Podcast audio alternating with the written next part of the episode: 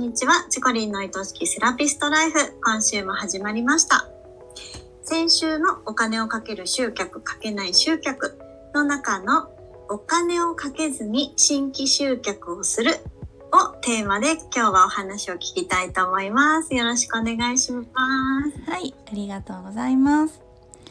えー先週お伝えした通り今週と来週に分けて、お金をかけずにする集客方法をお伝えしていきたいと思います、はい。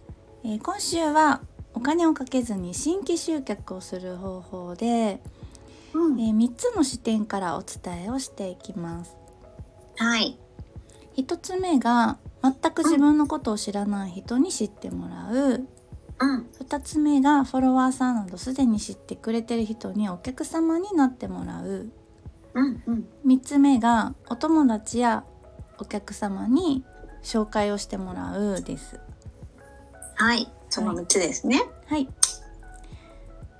この3つの視点別にお金をかけずに新規集客する方法をお伝えしていきたいと思います、えーはいまず全く自分のことを知らない人に知ってもらうですけれども、うんこれは主にマーケティングでは認知と呼ばれている部分ですね。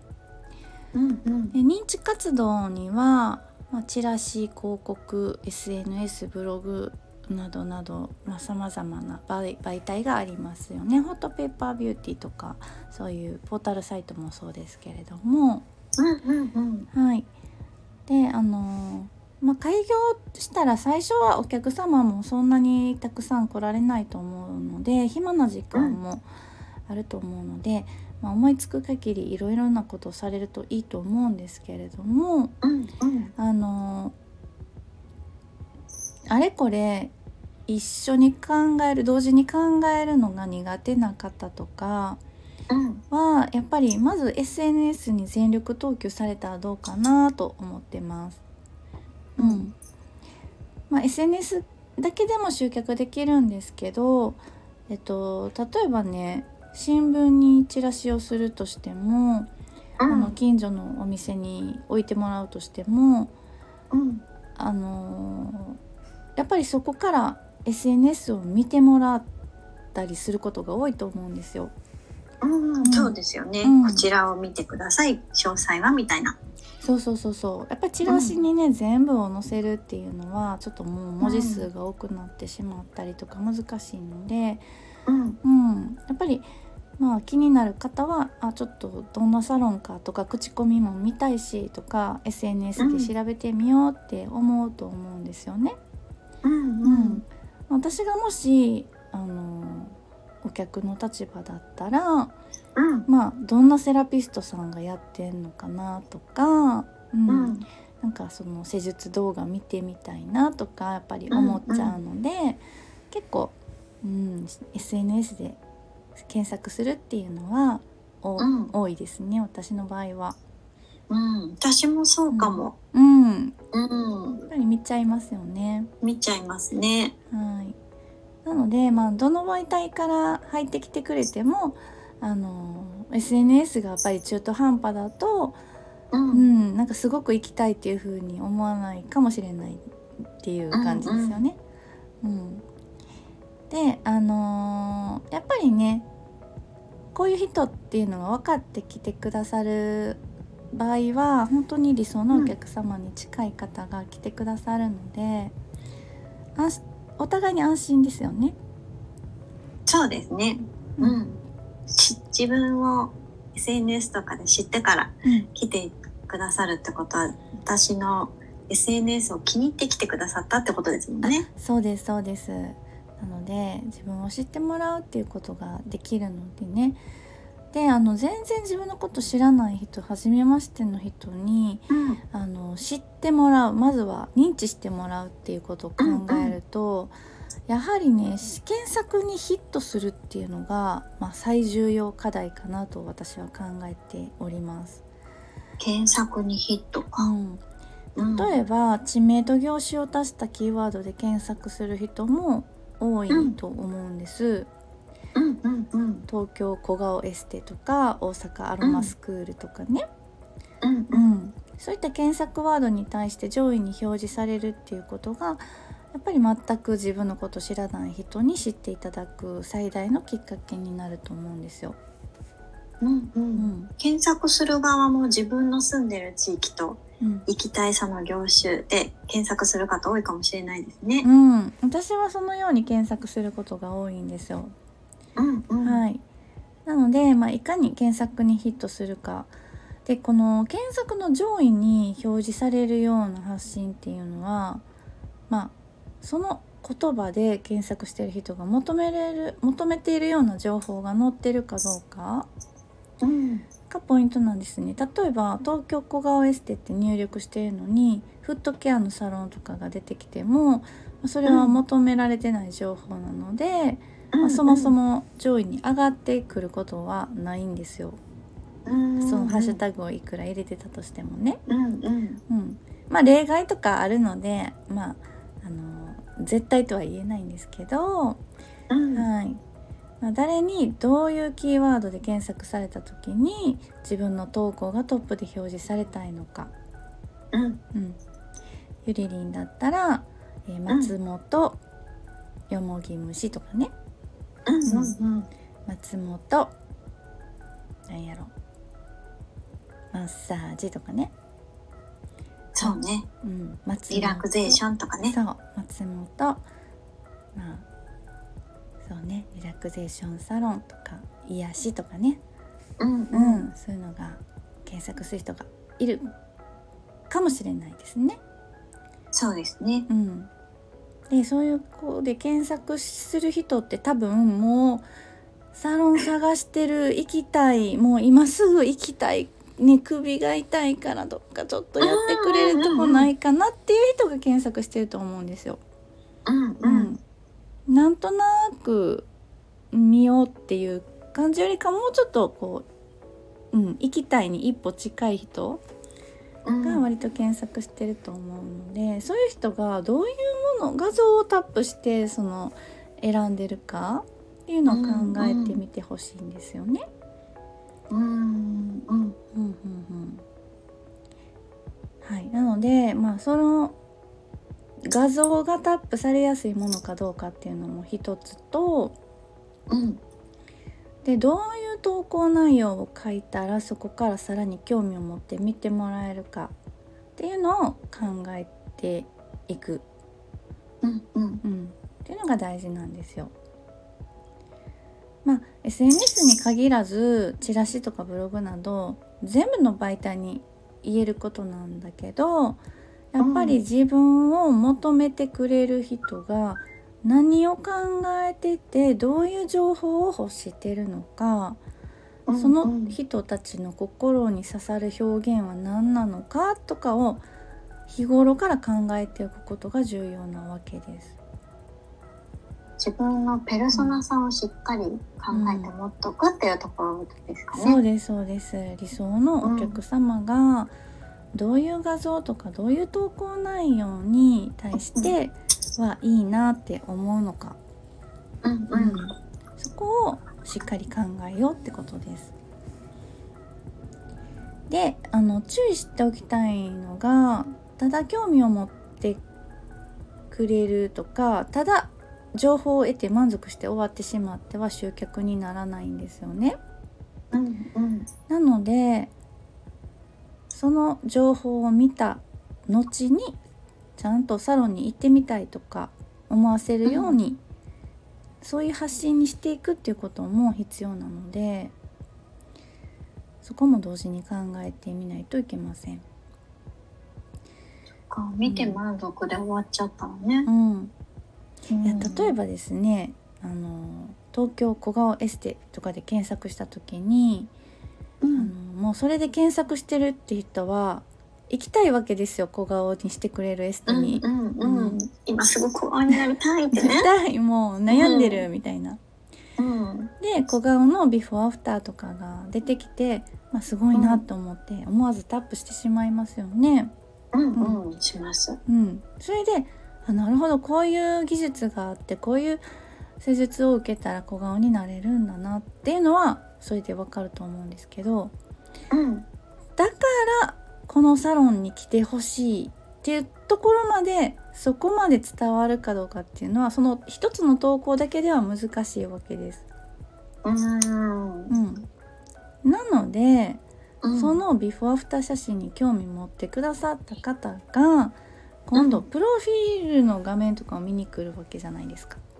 うん。うん、どんな方がやってるんだろう。どんなサロンなんだろう。さあいう方そういう方もう、うんメニューの一覧が見たいとかね、ううん。ん、どんな？空いてるお日にちが見たい見とか。たいとか。どんな雰囲気なんだろうとか、うん。ね、大切に扱ってくれそうなのかどうかとか、ううん。んうん。場所も行きやすいのかどうかとかね。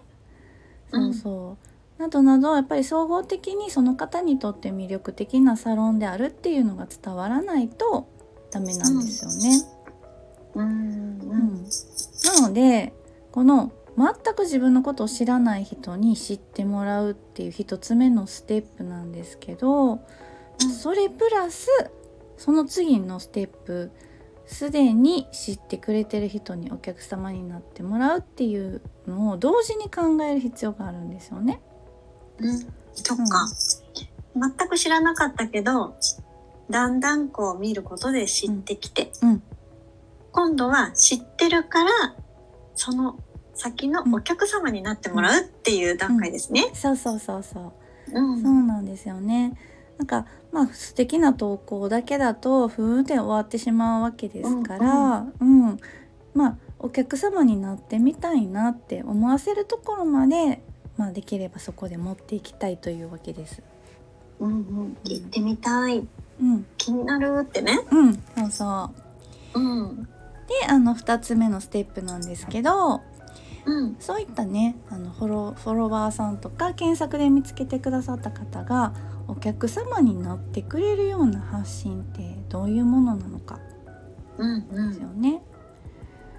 であのまあ、いろんな発信を見る中でそのセラピストさんのファンになってたりとかお店素敵だなって思ってずっと見てるんだけど、なかなかお申し込みにつながる一歩が踏み出せない人もいらっしゃるし、ううん。ん、行きたいな予約したいなと思いながら後回しにしちゃったりタイミングを合わせられない方っていうのも意外とたくさんいらっしゃるんですよね。うんううん。ん、言われたことないですか？もう半年前から気になってましたとかね。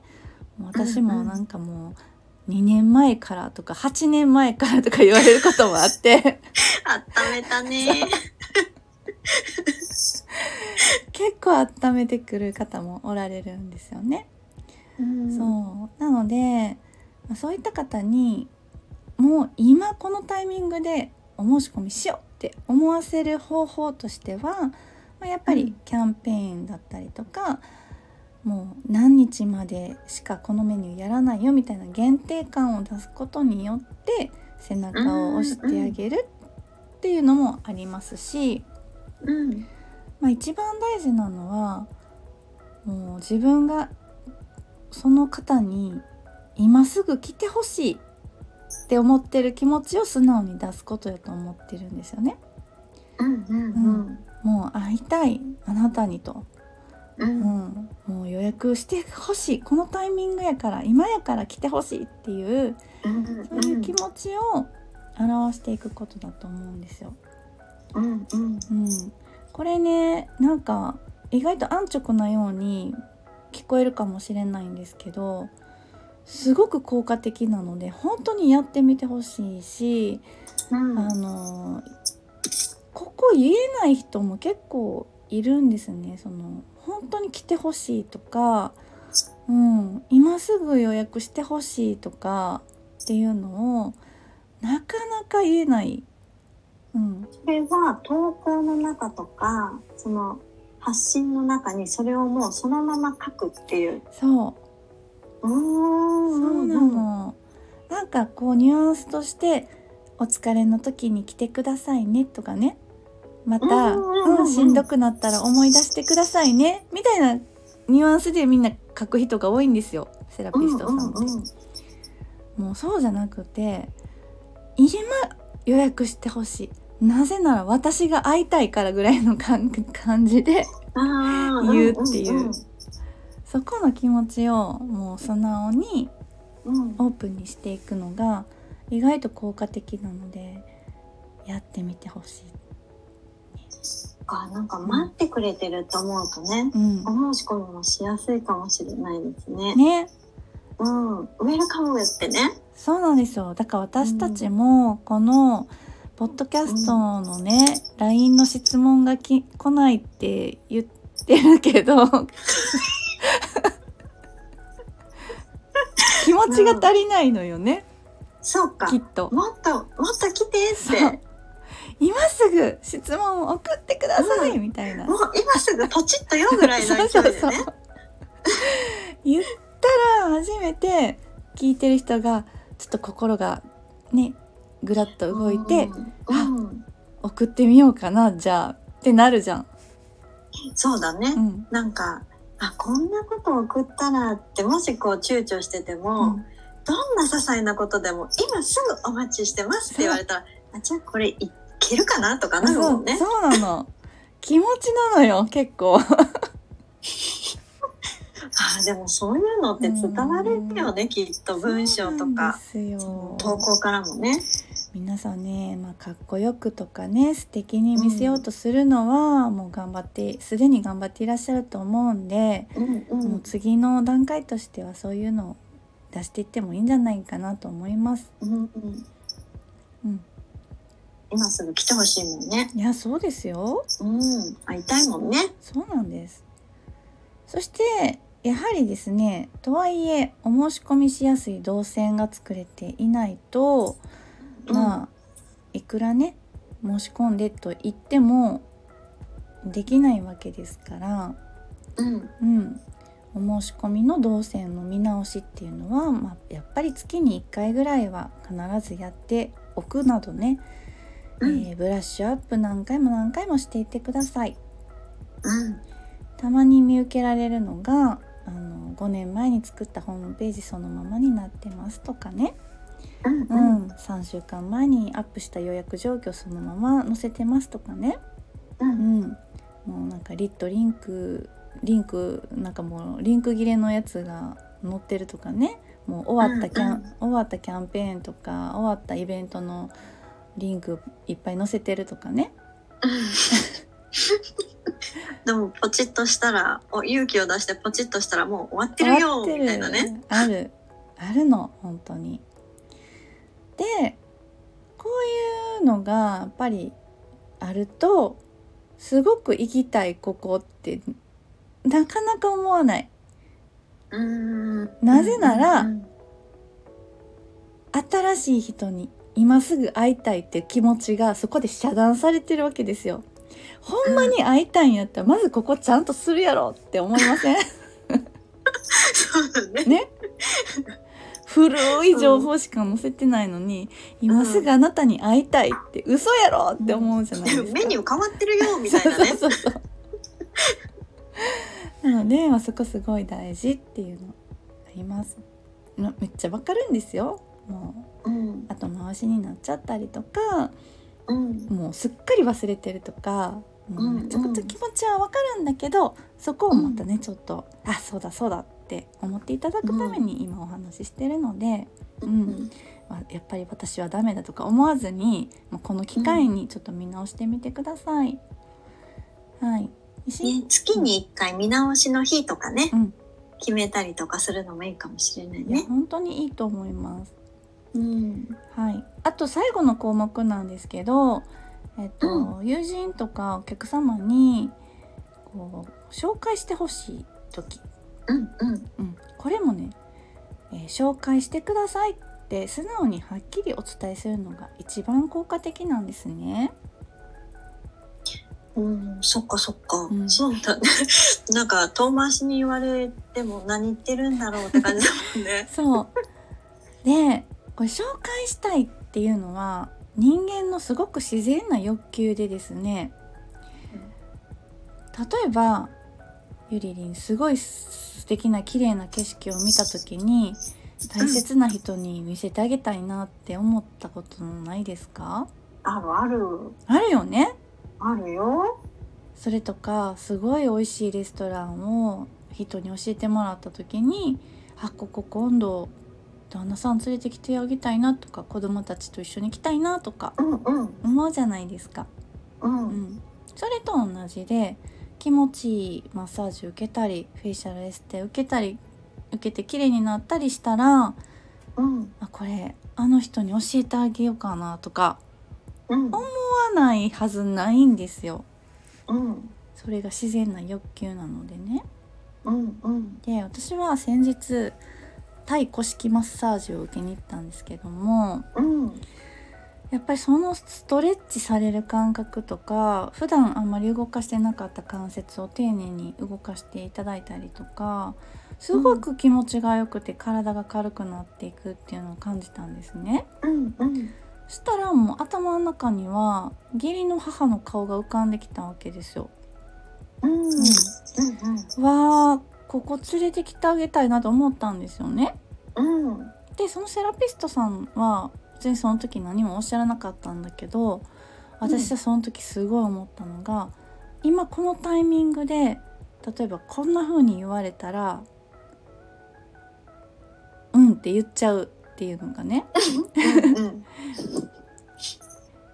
なんか周りにこう腰痛とかお体の動かしにくいところとかがあってお悩みの方っていらっしゃるんですか？ってもし聞かれたらうんちょうど今義理の母の顔が浮かんでたんですうんってなりますよね。あの人ここ来たらいいのになって今思ってたところでって。うんうん。